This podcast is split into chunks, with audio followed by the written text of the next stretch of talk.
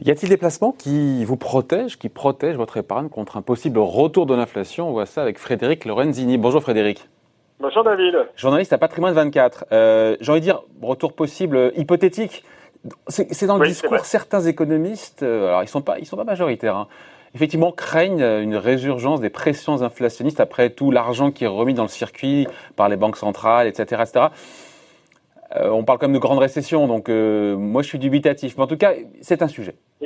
C'est vrai qu'on en parle régulièrement de, l'hypothèse de l'inflation. Elle n'est pas, certaine, mais dans tous les cas, s'il y a de l'inflation, ce qui est clair, c'est qu'il y aura de l'érosion monétaire, c'est-à-dire l'argent va perdre de sa valeur. Et pour les investisseurs, c'est une conséquence qui est très claire. Ça mange une partie des rendements. Un exemple concret, vous avez un fonds en euros qui rapporte du 2,10, vous avez une inflation à 1,8, bah vous avez ce qu'on appelle un rendement net à 0,3. Donc euh, c'est un exemple qui montre bien que l'inflation vient minorer les rendements, sachant que si le rendement est fiscalisé, il est fiscalisé sur le brut, hein, sur 2,10. Et puis un deuxième problème euh, avec l'inflation, euh, c'est que souvent, quand on a euh, de l'inflation, on assiste à une remontée des taux. Et cette remontée des taux, on le sait, elle a un effet euh, négatif sur les obligations. Quand les taux montent, le prix des obligations, lui, baisse.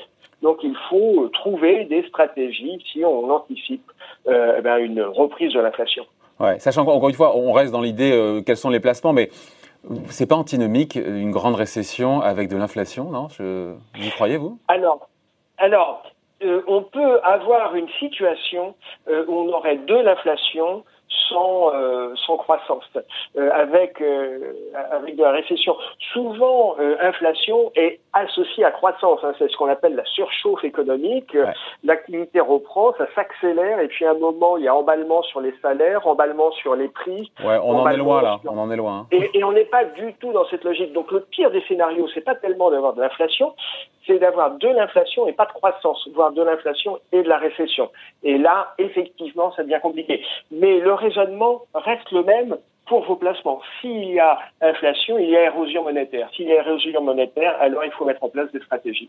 Ouais. Bon, imaginons cette hypothèse encore une fois qui m'a pas l'air la plus, la plus plausible. Mais bon, imaginons qu'encore une fois, il faut s'y préparer. Euh, si les taux remontent, on se dit, ben, dans ces cas-là, les obligations, il faut les balancer, il faut s'en délester, il faut les vendre, non? Alors, oui, ça c'est un peu le réflexe. Quand, quand les taux montent, les obligations descendent, donc il faut, il faut euh, vendre. Alors, on n'est pas obligé de vendre toutes ces obligations, il faut euh, s'alléger sur les obligations dites les, les, plus sensibles. La sensibilité des obligations, sans rentrer dans la technique, hein, elle est liée à la duration. La duration, qu'est-ce que c'est? C'est le temps que l'obligation euh, euh, reste à vivre. Hein. Si une obligation est remboursée dans six mois, un an, elle a une duration très faible, elle est peu sensible euh, à la remontée des taux. En revanche, sur une OAT 2060, ça existe, il lui reste encore une quarantaine d'années à vivre, et là, on va avoir une sensibilité de l'ordre de 18. Une sensibilité de l'ordre de 18, c'est très concret, c'est-à-dire que si les taux remontent de 1%, le prix de votre obligation va baisser de, de, de 18%. Donc c'est ça la sensibilité. Euh, donc il faut, si on anticipe une remontée de, de des taux, il faut s'alléger sur les obligations les plus. Eh, vous pensez, je vous coupe, eh, Fred, vous pensez vraiment que beaucoup de particuliers comme ça ont des obligations en direct? C'est pas un truc de professionnel, ça Non. Alors, rares sont les rares sont les particuliers qui ont des, ce qu'on appelle des titres vifs, c'est-à-dire des obligations, des actions. Des actions, encore, oui, il y a.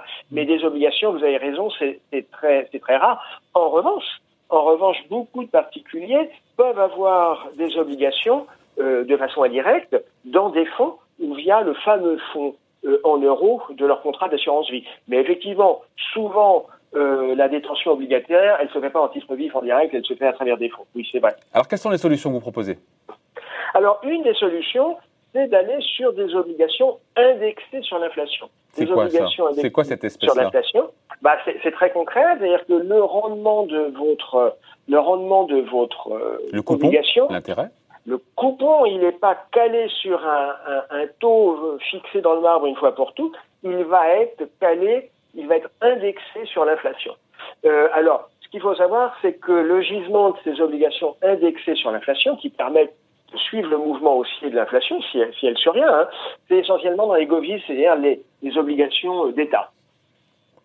Ouais. Et là, dans ce domaine, dans ce domaine, il y a plusieurs exemples de, de fonds qui tirent leur épingle du jeu. Vous voulez quelques exemples? Ah, Je veux bien, mais je me demandais quels étaient. C'est tout bénef si le, rendement, le coupon de l'obligation suit l'inflation. Je vois le côté positif. Il n'y a pas des, inconvénients quand même là-dedans? Ou une contrepartie, bah, ou une contrepartie? Alors, non, l'inconvénient, c'est que vous avez un rendement brut qui augmente. Euh, ce rendement brut, qui va être le rendement euh, taxable, taxé, il faut toujours le minorer, il est érodé par l'inflation. Donc on a toujours ce calcul, sauf que les, les 2 ou 3 ou peut-être 4% d'inflation que vous pouvez avoir, euh, bah, vaut mieux qu'ils viennent éroder un, rendement de 6% qu'un rendement de, de 3%. La question, c'est comment se comporte en fait, Frédéric, comment se comportent ces obligations indexées sur l'inflation en période normale? On voit bien qu'en période, effectivement, de, si l'inflation revient, on comprend bien que voilà, il y aura indexation, des coupons, c'est tant mieux. Mais en période normale, comment ça se comporte? Ça rapporte moins? Alors, écoutez, non, non. En période normale, ce sont entre guillemets des, des obligations standards. Elles peuvent avoir, parce qu'elles sont euh, indexées sur l'inflation, elles peuvent avoir un, un, coupon nominal un petit peu, un petit peu moins élevé. Vous ah. savez, c'est comme quand vous prenez, ah. c'est comme quand vous prenez, c'est comme quand vous prenez un crédit immobilier à taux variable. Le grand argument du crédit à taux variable, c'est de dire, bah, votre taux, il va monter si, si, si ça bouge, mais en attendant, euh, votre taux, il est un petit peu euh, plus bas que ce que vous auriez si vous étiez en taux fixe. Donc, si on devait faire une comparaison, c'est un petit peu ça la comparaison. Pour le reste, ça fonctionne de la même façon. C'est-à-dire que l'obligation indexée sur l'inflation, elle, est, elle reste sensible à l'évolution des taux d'intérêt, on l'a indiqué. Euh, donc, donc, ça reste une obligation. Le, le, delta va se jouer sur l'indexation, sur, euh, euh sur l'inflation. Bon, et donc ça donne quoi en termes de quels sont les, bah, les fonds qui sont bien gérés, qui ont des, comme ça, qui sont, dont les obligations sont indexées sur l'inflation? Sur le marché français, il y a, euh, il y a quelques fonds qui se sont spécialisés sur les, obligations indexées sur l'inflation. Je vais vous donner quelques cas. Le CAM Gestion Oblicycle Inflation, euh, c'est un, fonds qui, en 2019, l'année dernière, a servi de 6,40%. Euh, sur 10 ans, il a servi de 2,22% par an. Mais attention, depuis le début de l'année, la performance de ce fonds, il y a une contraction de la valeur, moins 5%, parce que, entre autres, euh, bah, il y a le poids de l'Italie. Quand on regarde ce qu'il y a dans le portefeuille, il y a beaucoup, beaucoup. Les, les grands émetteurs, hein, les grands émetteurs d'obligations indexées sur l'inflation, on l'a dit tout à l'heure, essentiellement du Govis, donc de l'obligation d'État. Il y a une tension, il y a une tension sur les taux italiens à 10 ans. C'est ce que matérialise cette moins-value de plus 5% voilà. depuis début de l'année. Hein. Euh, c'est la France, l'Italie et l'Allemagne, les grands émetteurs. Et donc là, sur ce portefeuille, donc on n'est pas immunisé, on n'est pas immunisé en cas de remontée avec ces obligations. enfin, s'il y a une remontée des, des taux d'intérêt, c'est ça? Euh, Un deuxième exemple, Aviva Investor Inflation, et puis euh, un, quelque chose d'intéressant pour vos auditeurs, qui, parce qu'on en parle beaucoup, c'est il y a aussi un ETF qui investit sur euh, qui traque la performance d'un indice obligation indexé. C'est le iShare Euro Government Inflation, euh, qui en, sur 10 ans, lui, il a rapporté 1,50% par an. Euh, mais en 2019, il a rapporté du 6,60. Euh, pardon, je réfléchis en même temps que je vous écoute, ça m'arrive. Euh, Frédéric. Bravo. non mais l'objectif des obligations indexées sur l'inflation, c'est justement, on a dit, d'indexer les coupons sur la hausse des prix. Sauf que s'il y a hausse des prix, il y aura hausse des taux d'intérêt à long terme. Donc, dévalorisation aussi de ces obligations en termes de valorisation, dévalorisation de ces obligations indexées sur l'inflation. Donc, euh, ça sert à quoi au final ces, obligations indexées Alors, c'est tout le jeu. C'est tout le jeu. C'est que euh, qui dit inflation dit hausse des prix. Euh, qui dit hausse des prix normalement dit croissance. Et quand il y a de la croissance, pour éviter la surchauffe, les banques centrales bah oui. taux. donc, donc elles sont pénalisées aussi. Hein. On le voit bien d'ailleurs avec votre fonds, là, le fonds euh, CAM Gestion. Moins 5 depuis le début de l'année. Le, fonds CAM Gestion, je pense que la problématique est aussi liée à l'exposition sur l'Italie. mais c'est un cas euh, d'école, l'Italie. C'est un cas d'école qui montre qu'en cas de remontée d'un taux long sur euh, une obligation gouvernementale, boum, dévalorisation et le portefeuille s'en prend un coup. Quoi. Mais pour répondre à votre objection, qui est tout à fait fondée, à savoir, si on a de l'inflation, attention, les taux risquent de, de remonter, les taux remonteront c'est de la croissance. Et on peut être dans une situation où là, on est pris en squeeze, on est pris en ciseaux, ah. où on aurait, et d'un côté, de l'inflation, là, c'est ce qu'on évoquait tout à l'heure, en début de, de, séquence, on aurait de l'inflation d'un côté, et d'autre part, on n'aurait pas de croissance. Et donc, si pas de croissance, alors les banques centrales restent toujours dans une logique de soutien, de politique de soutien. Et dans ce cas-là, les obligations indexées sur l'inflation trouvent tout leur intérêt. Eh ben, dans ce cas-là, ces obligations indexées sur l'inflation, d'un côté, elles bénéficient de leur indexation. Mais pour autant. elles, ne sont pas prises à revers par une remontée des taux. Ok, autre, autre stratégie que les obligations indexées, Frédéric, euh, pour se prémunir ah bah, justement d'un retour possible de l'inflation Il les stratégies, entre guillemets, je dirais un peu traditionnelles, il y a l'immobilier. Alors, vous savez, on dit toujours, oui, l'immobilier, la pierre, c'est du solide. Il faut quand même se souvenir que la pierre peut aussi avoir des pertes de valeur. Hein. Je rappelle à nos auditeurs, certains ont connu cette période entre 90 et 95, 1990 hein, et 95. Sur l'île de France, l'immobilier a en moyenne perdu 40%. Euh, alors, des stratégies anti-inflation sur l'immobilier, ça peut se jouer pas tant pour investir sur la pierre en tant que telle pour valoriser le sous-jacent, mais sur le locatif, parce qu'on peut avoir des biens en location dont le loyer euh, est lui-même indexé euh, sur un indice de la consommation. C'est le cas des SCPI d'ailleurs. Hein. Oui, alors voilà, c'est des phénomènes, des mécanismes qu'on va euh, qu'on va retrouver sur des STPI, en gardant toujours à l'esprit hein, le fait que l'immobilier, bah, il peut y avoir, ça existe, on a des exemples concrets, des cracks et des pertes de valeur sur l'immobilier. Et puis il y a, il y a une deuxième stratégie, c'est un peu la tentation des actifs réels. Les actifs réels, c'est comme la pierre, hein, ça a une valeur intrinsèque, il y a une valeur d'usage. On pense à l'or, on pense aux matières premières.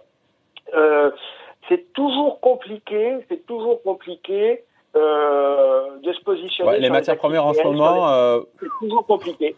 Et puis après, il peut y avoir euh, ce qu'on appelle une stratégie d'endettement, c'est-à-dire que si euh, si l'argent perd de sa valeur, alors ça peut être pertinent si, je suis sûr de mon anticipation, à savoir qu'il va y avoir de l'inflation, ça peut être pertinent pour moi de m'endetter en disant, bah, là, l'inflation va éroder le poids de ma dette.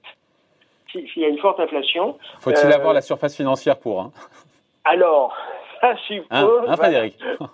ça, suppose euh, d'avoir la surface financière pour et de ne pas faire des montages qui soient trop trop scabreux, trop sophistiqués, trop complexes, parce que là, c'est dans ce genre de situation, quand on est un petit peu, on fait des montages financiers à base d'endettement, on est trop en tension, que, que, dès que quelque chose ne se passe pas comme prévu, patatrac.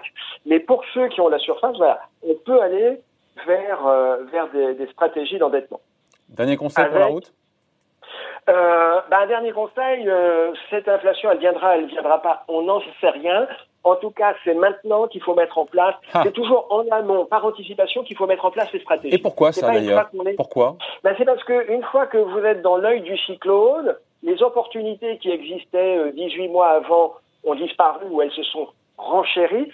Et puis souvent, quand, quand vous dites qu'il faut que je tranche euh, dans les deux ou trois jours qui viennent. L'urgence en matière de placement est rarement bonne conseillère.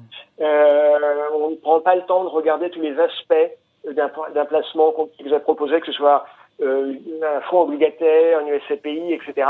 Donc c'est toujours à froid, de façon en essayant d'être rationnel en amont, qu'il faut mettre en place ces stratégies. Dans l'urgence, souvent on se prend les pieds dans le tapis. Donc ça serait un, peu ça mon, mon dernier conseil. L'inflation, est-ce qu'elle va revenir? On n'en est pas sûr, euh, mais c'est maintenant qu'il faut y réfléchir. C'est pas euh, si elle arrive dans, dans 12 mois, ça sera, ça sera pas le moment de, de faire ces arbitrages. Voilà, c'est noté. Merci en tout cas. Merci pour ces conseils. Signé Frédéric Lorenzini, journaliste à Patrimoine 24. Merci Frédéric. Bonne journée. À bientôt.